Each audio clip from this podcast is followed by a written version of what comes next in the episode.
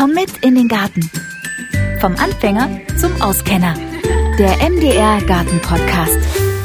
Es ist Anfang November, die Nächte werden kälter und so langsam aber sicher wird es auch Zeit, den Garten fit für den Winter zu machen. Und genau das habe ich heute vor, zusammen mit Horst Mager. Er ist gelernter Landschaftsgärtner, Gartenzeitredakteur beim RBB und auch Schrebergärtner, bekannt vor allem durch Instagram und durchs Fernsehen mit Horst sein Schrebergarten. Ich grüße dich, Horst. Ich freue mich, dass du dir Zeit genommen hast. Ich freue mich auch, Nadine. Hallo. Denn du bist ständig unterwegs, besuchst nette Menschen in ihren Gärten und gibst ihnen Tipps. Ja, und die Zeit lässt es einfach gerade nicht zu, dass wir uns auch im Garten treffen. Aber die Tipps, die gibt es trotzdem. Horst, wir machen heute den Garten winterfest. Zumindest bereiten wir uns darauf vor.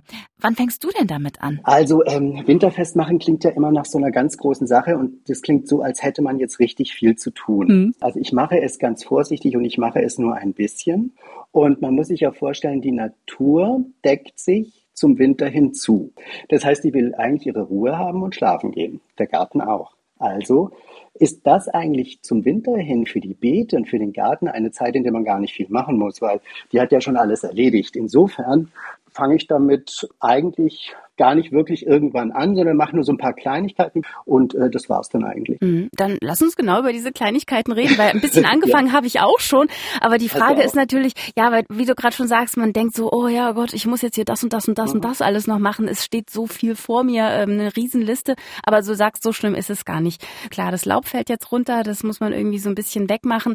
Aber kannst du vielleicht sagen, was sind denn so die wichtigsten Aufgaben, die du jetzt anderen empfehlen würdest, die man zu erledigen hat? Also worauf es wirklich wirklich ankommt und was andere vielleicht zu machen. Also was machst du? Was ist wichtig? Also du hast es mit dem Laub angesprochen. Ich glaube, die Laubfrage ist eine der größten im Herbst und es gibt nur zwei Orte, wo ich es wegmache. Auf den Wegen und auf dem Rasen. Und da habe ich keinen Rasen, ich habe eher so eine gemähte Wiese. Aber von diesen beiden Orten, Wegen und Rasen, da mache ich es weg. Ansonsten lasse ich es liegen. Wenn das Laub jetzt krank ist, also sagen wir mal, viele Leute haben vielleicht äh, mit den Birnen Probleme, Birnengitterrost oder haben irgendwo verpilztes Laub. Das kommt bei mir extra in Säcke und diese Säcke, da habe ich das große Glück, das sind so eine Art Laubsäcke. Da gibt es bei uns eine Sammelstelle in der Kleingartenanlage, da können wir das hinbringen. Wir müssen diese Säcke quasi kaufen kaufen und stellen die dann dort ab. Die werden dann von der Kleingartenanlage Chefin quasi entsorgt. Mhm, das ist ja praktisch. Wünsche ich mir auch in meiner Kleingartenanlage. Ich werde das mal anregen. Das finde genau. ich gut. Ansonsten ist es natürlich so, dass dieses Laub ja ein wertvolles Gut ist. Also ich versuche immer so viel wie möglich von dem, was äh, im Garten anfällt, auch wirklich im Garten wieder zu verwenden. Mhm. Und ich mache dann mit dem Laub, was weg muss, also was ich von den Wegen und vom Rasen runterreche quasi, mache ich einen großen Haufen und da fahre ich dann immer mit dem Rasenmäher hin und her, bis dieses richtig klein geschreddert ist. Und dieses ganze Zeug verteile ich dann in den Beeten, streue es in die Totholzhecke, schmeiße es unter den Bambus, weil das gibt ja dann irgendwann mal Humus und das ist ja ein wertvoller Rohstoff und um den habe ich mich das ganze Jahr gekümmert, dass er überhaupt Blätter treibt, genau. der Baum. Mhm. und da sage ich doch, nö, das kommt jetzt nicht weg, da mache ich doch wertvollen Humus draus, das kaufe ich doch nicht. Super, das bleibt also alles im Garten. Wie ist es mit ähm, der Rasenpflege generell? Damit hast du bestimmt schon aufgehört, oder? Ja, also der Rasen, ich sage ja immer, also ich habe jetzt halt eher eine gemähte Wiese, aber die bekommt noch mal so ein Dünger im Dünger gab im Oktober so ein Herbstdünger. Mhm. Und ähm, man kann da auch nochmal nachsäen. Ähm, ich dünge zwar, nachsäen, das mache ich nicht, weil ich natürlich, wenn ich dann das Laub runterreche, diese ganzen kleinen gekeimten Sämlinge ja wieder wegrechen würde. Mhm. Also ist es für mich unpraktisch. Aber ähm, das ist das, was man im Rasen machen kann. Düngen, nachsehen und ansonsten Laub runter, damit es drunter nicht schimmelt, aber fertig. Mhm. Und wie ist es mit Hecke schneiden? Also das äh, mache ich jetzt noch. ich bin spät dran, ich weiß. Aber die Hecke, die steht noch an, die muss noch ein bisschen äh, gekürzt werden. Das ist auch noch was, wo du sagst, ähm, bis wann spätestens sollte man das erledigt haben? Also bei der Hecke bin ich ganz entspannt, weil äh, da richte ich mich allein an die Vogelschutzzeiten. Da sage ich nur, wann darf ich es nicht machen. Mhm. Also ich darf es nicht machen zwischen mhm. März und Oktober, je nachdem. Und danach lasse ich mir Zeit, so wie ich Zeit habe. Also das ist jetzt äh, kein Thema. Und wenn du jetzt du bist jetzt nicht zu spät dran. Das ist jetzt einfach so. Und wenn du später dran bist, bist du später dran. Der Obstbaumschnitt, den macht man ja meistens auch erst im Januar. Und äh, auch dann kann man die Hecke schneiden. Also es ist überhaupt kein Problem. Okay. Und wie handhabst du das mit dem Umgraben? Ich habe schon mitbekommen, das ist so ein kleines Streitthema unter auch Schrebergärtnern. die einen graben im Herbst um, die anderen graben erst im Frühjahr um, manche graben gar nicht wirklich um. Wie handhabst du das? Bist du so der ähm, Herbstumgrabetyp? Nadine, ich finde es total cool, dass du das sagst, weil äh, Umgraben im Garten ist, glaube ich, äh, eine Generationsfrage. Ja, ne? Die meisten hm. älteren Menschen oder die schon länger Schrebergärtnern umgraben und die jüngeren graben nicht um. Da ich nicht umgrabe, gehöre ich zu den Jüngeren. hey, siehst du? Was ja praktisch ist in dem Falle. Nein, äh, man muss sich das ja mal so vorstellen. Also, was passiert denn beim Umgraben? die ganzen Mikroorganismen, die Regenwürmer und so weiter, die sind ja alle genau an der Stelle im Boden, wo sie sein wollen. Das heißt, wenn ich da jetzt reingehe mit meinem Spaten und es umgrabe, äh, hole ich die ja alle hoch ans Licht. Die kriegen einen Schreck, äh, wollen wieder runter. Die ganzen natürlichen Zersetzungsprozesse werden gestoppt. Also die Engländer mhm. sagen zum Beispiel, dass die Deutschen immer auf dem Boden rumkratzen. Die verstehen das gar nicht. Also es ist für die äh, teilweise richtig erschütternd. Im Wald kratzt ja auch keiner und, und, und gräbt um. Man hat es früher zeitweise gemacht, weil man durch diesen Frost quasi den Boden krümelig kriegen wollte. Also den feuchten Boden umgraben, dann geht da der Frost rein, dann platzt es auf und dann hat man einen krümeligen Boden. Heutzutage ist es eigentlich eher so, dass die meisten Menschen, die sich so ein bisschen mit den Kreisläufen beschäftigen, nach dieser No-Dig-Methode gärtnern. Das mhm. heißt, so wenig wie möglich äh, da drin irgendwie die natürlichen Prozesse durcheinander bringen und eigentlich nur Luft reinbringen in den Boden und dafür sorgen, dass sich oben eben ganz gemütlich so eine Humusschicht auch bilden kann.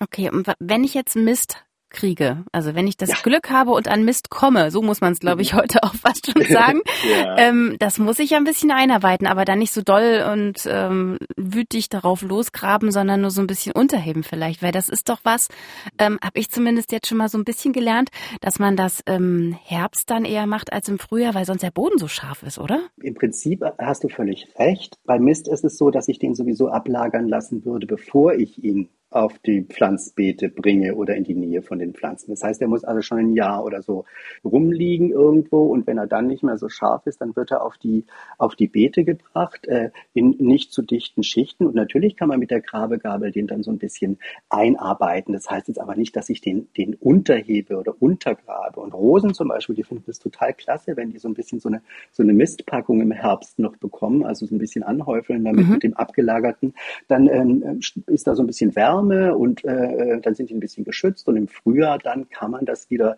äh, wegkratzen, drumherum verteilen und äh, dann wird es von den Mikroorganismen selber in den Boden eingearbeitet. Okay, also was für uns die Gesichtspackung ist, um frisch zu bleiben, ist für die Rose so eine kleine Mistpackung. Das finde ich gut, das merke ich mir. Und die Pferdemistmaske. die Pferdemistmaske für die Rosen, das finde ich super. Also ähm, einfach, wenn ich jetzt ähm, Mist bekomme, also, ähm, dann lasse ich den jetzt einfach noch ein bisschen im Garten liegen und verarbeite den dann dann nächstes Jahr erst. Macht ja genau. mehr Sinn. Mhm. Genau. Es kann sein, dass die den vielleicht auch schon irgendwo lange liegen hatten, das weiß ich nicht.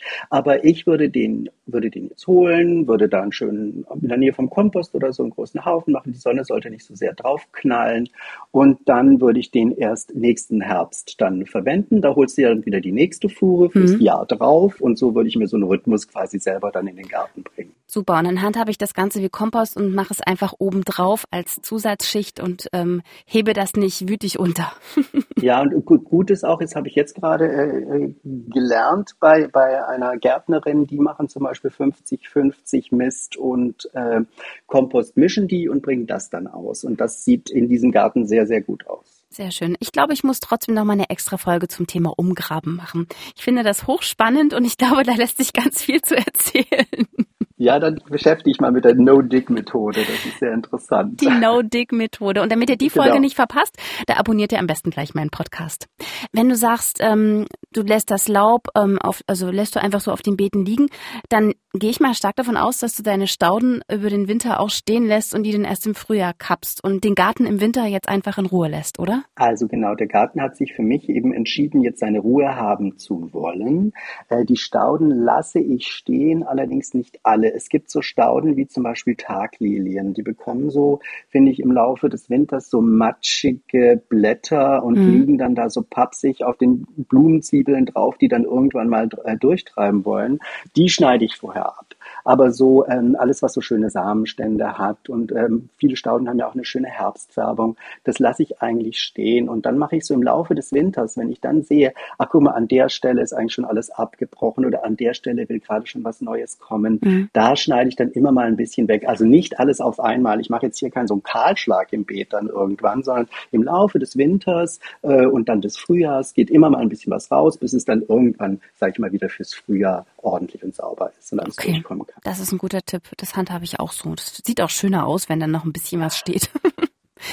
Was muss man denn unbedingt noch machen? Also im Garten gibt es so ein paar Sachen, die ich noch mache. Denn es gibt so Sträucher, die durch Schneelast oder feuchten Frost oder sowas bei mir sind, neigen dazu, ein bisschen auseinanderzubrechen. Also gerade der Sommerflieder ist so einer, den man ja eigentlich erst im, im späten Winter, Frühjahr dann schneidet. Aber so ganz grob schneide ich ihn schon mal ein kleines bisschen zurück. Und beim Wasser ist es so, das Wasser wird entscheidet bei uns jeder äh, Parzelleneigentümer selber, wann er das abstellt. Also ich könnte theoretisch das auch die ganze Winterzeit nutzen. Allerdings wollen wir ja nicht, dass die Rohre platzen. Mhm. Insofern wird das Wasser irgendwann wirklich äh, abgelassen. Also da mache ich dann alle Hähne auf und so weiter, lasse es richtig aus allen Rohren raus. Die Rohre werden auch durchgepustet nochmal, dass da ja kein Wasser stehen bleibt. Ich hatte schon mal so ein geplatztes Rohr über Winter, das ist keine Freude, muss man dann die ganze Wand aufstemmen.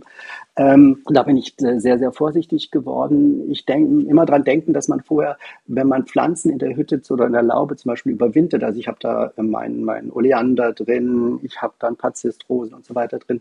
Also die brauchen ja auch Wasser im Winter, die dürfen ja nicht total durchtrocknen. Deswegen fülle ich äh, dann quasi alle Eimer und Schüsseln und leeren Flaschen und alles, was ich habe, fülle ich erstmal mit Wasser, bevor ich das äh, abstelle und stelle die alle in die Hütte, sodass ich gut rankomme. Mhm.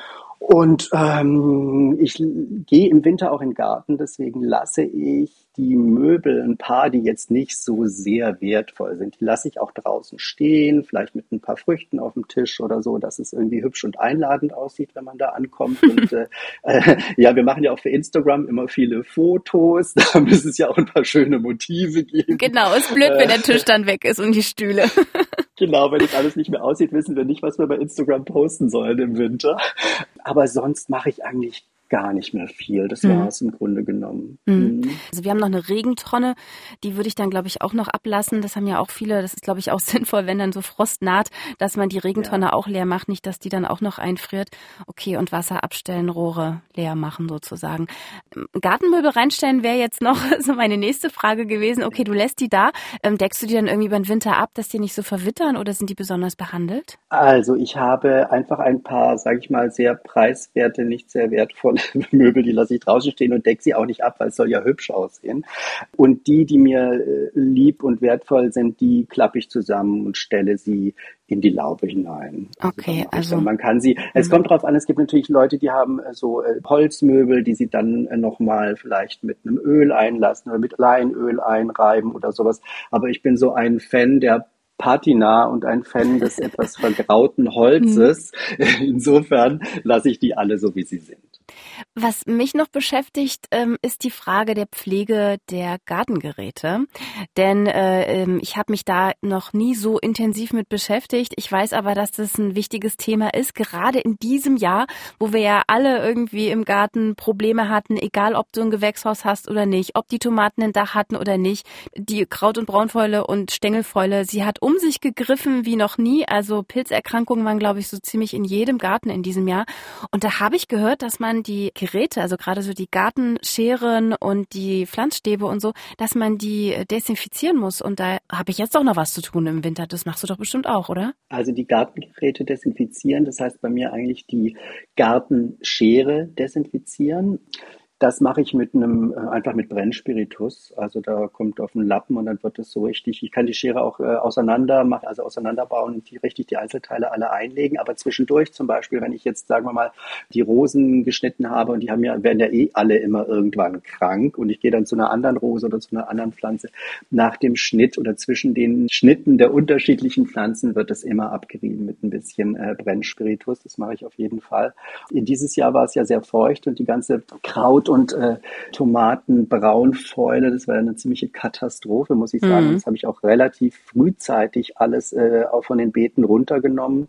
Ähm, und da habe ich dann auch die äh, Scheren richtig mit Brennspiritus abgerieben, bevor ich irgendwie an eine andere Pflanze rangegangen mhm. bin. Gibst du deinen Gartengeräten sonst nochmal im Winter so eine extra Pflege? Also wird es nochmal geölt, besonders sauber gemacht? Werden die nochmal extra weggepackt, die Gartengeräte? Wie, wie handhabst du das? Was empfiehlst du da?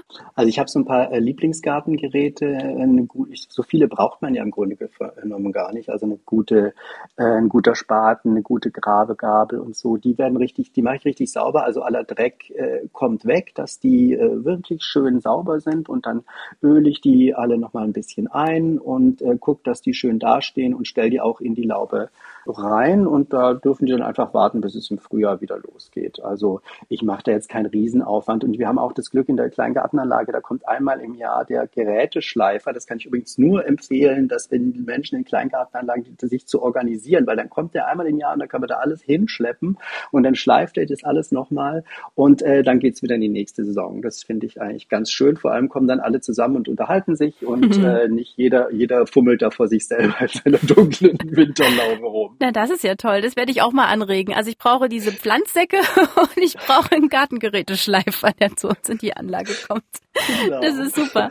Horst, baust du eigentlich jetzt noch was an? Also ich baue für den Winter immer, aber natürlich schon im Frühjahr Kohl an. Mhm. Also ich finde, Kohl ist für mich das äh, schönste Gemüse für den Winter, auch optisch, äh, weil und da kann man dann den ganzen Winter über ernten Rosenkohl, gerade roter Grünkohl begeistert mich völlig. Äh, und äh, Grünkohl überhaupt. Und ja, der wird natürlich so im April wird der ausgesät von mir und dann wird der ausgepflanzt und dann im Winter sieht er richtig klasse aus. Und ich behalte mir immer so, ich sag mal, so einen zweiten Satz äh, an Kohlpflanzen vor, weil oft passiert es, dass die Schnecken mir dann den Kohl wegfressen mhm. und dann brauche ich einfach nochmal eine Beetgarnitur, die ich nachsetzen kann. ähm, man kann im September, was ich manchmal mache im September, ist dann nochmal ähm, Ackersalat, Spinat ausstreuen. Das mache ich nicht in Reihen, sondern das mache ich eher so, wo Lücken sind, so ein bisschen breitwürfig. Und ähm, ja, also das ist eigentlich das Einzige, was ich im Winter mache. Ich habe so ein paar äh, Pflanzen in den Gemüsebeeten, wie zum Beispiel ähm, Winterheckenzwiebeln, die ich sehr mag. Die kann man dann auch das ganze Jahr über ernten. Ähm, aber die sind eh so, ich sage jetzt mal, staudig in den beten, die bekommen jetzt kein besonderes Treatment irgendwie. Horst, ja. wie sieht's mit Kräutern bei dir aus? ich bin ein Kräutertyp. Ein Kräutertyp? Nein, Kräuter sind einfach, sind einfach super, weil ja. Äh, für jeden Standort gibt's die richtigen und die duften und man geht durch den Garten und einfach mal so ein bisschen dran reiben und das ist, mhm. ich finde es sehr belebend und ich mache zum Beispiel auch so kleine äh, Rosmarinbüschelchen, die ich trockne und hänge die mal so unter den Duschkopf und lasse einfach so dieses, diesen Rosmarinduft über mich drüber laufen. Das ist wirklich wunderbar. Und das kann man natürlich auch im Winter machen. Also also die ganzen mediterranen Kräuter wie äh, Rosmarin, Salbei, Thymian, die sind ja im Winter hin weiter, weiter äh, beerntbar. Mhm. Und äh, auch Schnittlauch zum Beispiel ist eine Pflanze, die man auch ganz toll im Winter ernten kann. Also Kräuter kann man meiner Meinung nach im Garten nicht genug haben und sind halt auch gerade im Winter besonders wertvoll. Ja, sind sie wenn sie gelingen. Es ist ja eigentlich so, alle mediterranen Kräuter brauchen viel Sonne, mhm. wenig Wasser und einen eher durchlässigen Boden. Und es ist ja dann für Thymian, Salbei, ähm, Rosmarin so ganz klar, der braucht Sonne, Sonne, mhm. Sonne, sonst geht das nicht. Und wenn man sagt, man hat eigentlich nur Halbschatten, dann würde ich es gar nicht probieren. Das macht ja nur, macht ja nur Kummer. Dann würde ich es mit Liebstöckel probieren und Petersilie und all denjenigen, die so ein bisschen weicheres, dickeres, dunkleres Laub haben. Da kann man sich ja auch so ein bisschen orientieren, wer wo wachsen möchte. Also insofern ähm, sehr beobachten. Ich sage immer mit dem Gartengärtnern. Man muss eine Pflanze beobachten, schauen, was bietet mir der Garten eigentlich an und dann auch offen sein und das äh, annehmen. Also so gehe ich auch mit Wildkräutern um ja. äh, oder Unkräutern. Im Grunde genommen darf bei mir im Garten alles wachsen, nur nicht überall. Sehr schön. Also das heißt, es ist gar nicht so viel, höre ich jetzt aus dem ganzen äh, schönen Gespräch jetzt raus, dass es gar nicht so viel ist, was ansteht, was wir da alles beachten müssen. Den Garten einfach ein bisschen in Ordnung halten, ein bisschen Ordnung reinbringen und ihn ansonsten ähm, gut beobachten und weitestgehend äh, in Ruhe lassen. Genau, und ähm, auch sich selber nicht verrückt machen. Und eine Sache, die für mich zum Garten Winterfest machen gehört, die ich auch ganz wichtig finde, ist alles an das nächste Jahr zu denken. Und da sind ja zum Beispiel diese ganzen Blumenzwiebeln total wichtig. Also ich glaube, es ist ja im Herbst, Winter nichts wichtiger, als das nächste Frühjahr vorzubereiten und zwar in puncto Blüte. Also wirklich Blumenzwiebeln setzen, ruhig viele. Das sieht dann toll aus. Und jetzt werden die ja, kleiner Tipp, jetzt werden die auch nochmal preiswerter, die, die alle nicht verkauft worden sind. Und bis der Boden nicht wirklich richtig durchgefroren ist, kann man die auch pflanzen. Und selbst wenn es im Januar dann wieder nochmal mild werden sollte, man hat es nicht geschafft, dann pflanzt man die eben im Januar, dann blühen sie ein bisschen später. Das ist überhaupt kein Problem. Und ich mache auch ähm, in den Erdbeerbeeten, in den Gemüsebeeten, überall setze ich so ein paar Zwiebeln noch rein. Dann ist es da schon ganz früh hübsch, bevor es dann mit dem Gemüse so richtig losgeht. Und ich finde, das sind so Dinge, an die man im Herbst denken muss, damit es im Frühjahr so richtig sensationell wird und wieder Spaß macht. Sehr schön. Und genau das machen wir. Krokusse zum Beispiel für die Bienen. Die freuen sich ja dann auch schon, wenn es schon was blüht, wenn sie aufwachen sozusagen und schlüpfen. genau, brauchen ja auch was. Genau, Bienenfutter brauchen die. Ach, wie schön. Vielen Dank, Horst Mager. Ich würde dich total gerne mal in unseren Garten einladen. Also ich äh, weiß nicht, ob du vielleicht auch mal ohne Buga-Anlass mal nach Erfurt kommen möchtest. Du bist herzlich eingeladen. ja, sehr, sehr gerne. Das wäre mir eine große Freude. Horst Mager, vielen, vielen Dank. Sehr gerne. Wann das sein wird, ja, das besprechen und planen wir noch. Was ich aber jetzt schon weiß, ist, dass es in der nächsten Folge um exotische Pflanzen und Kräuter geht. Also, bis dahin.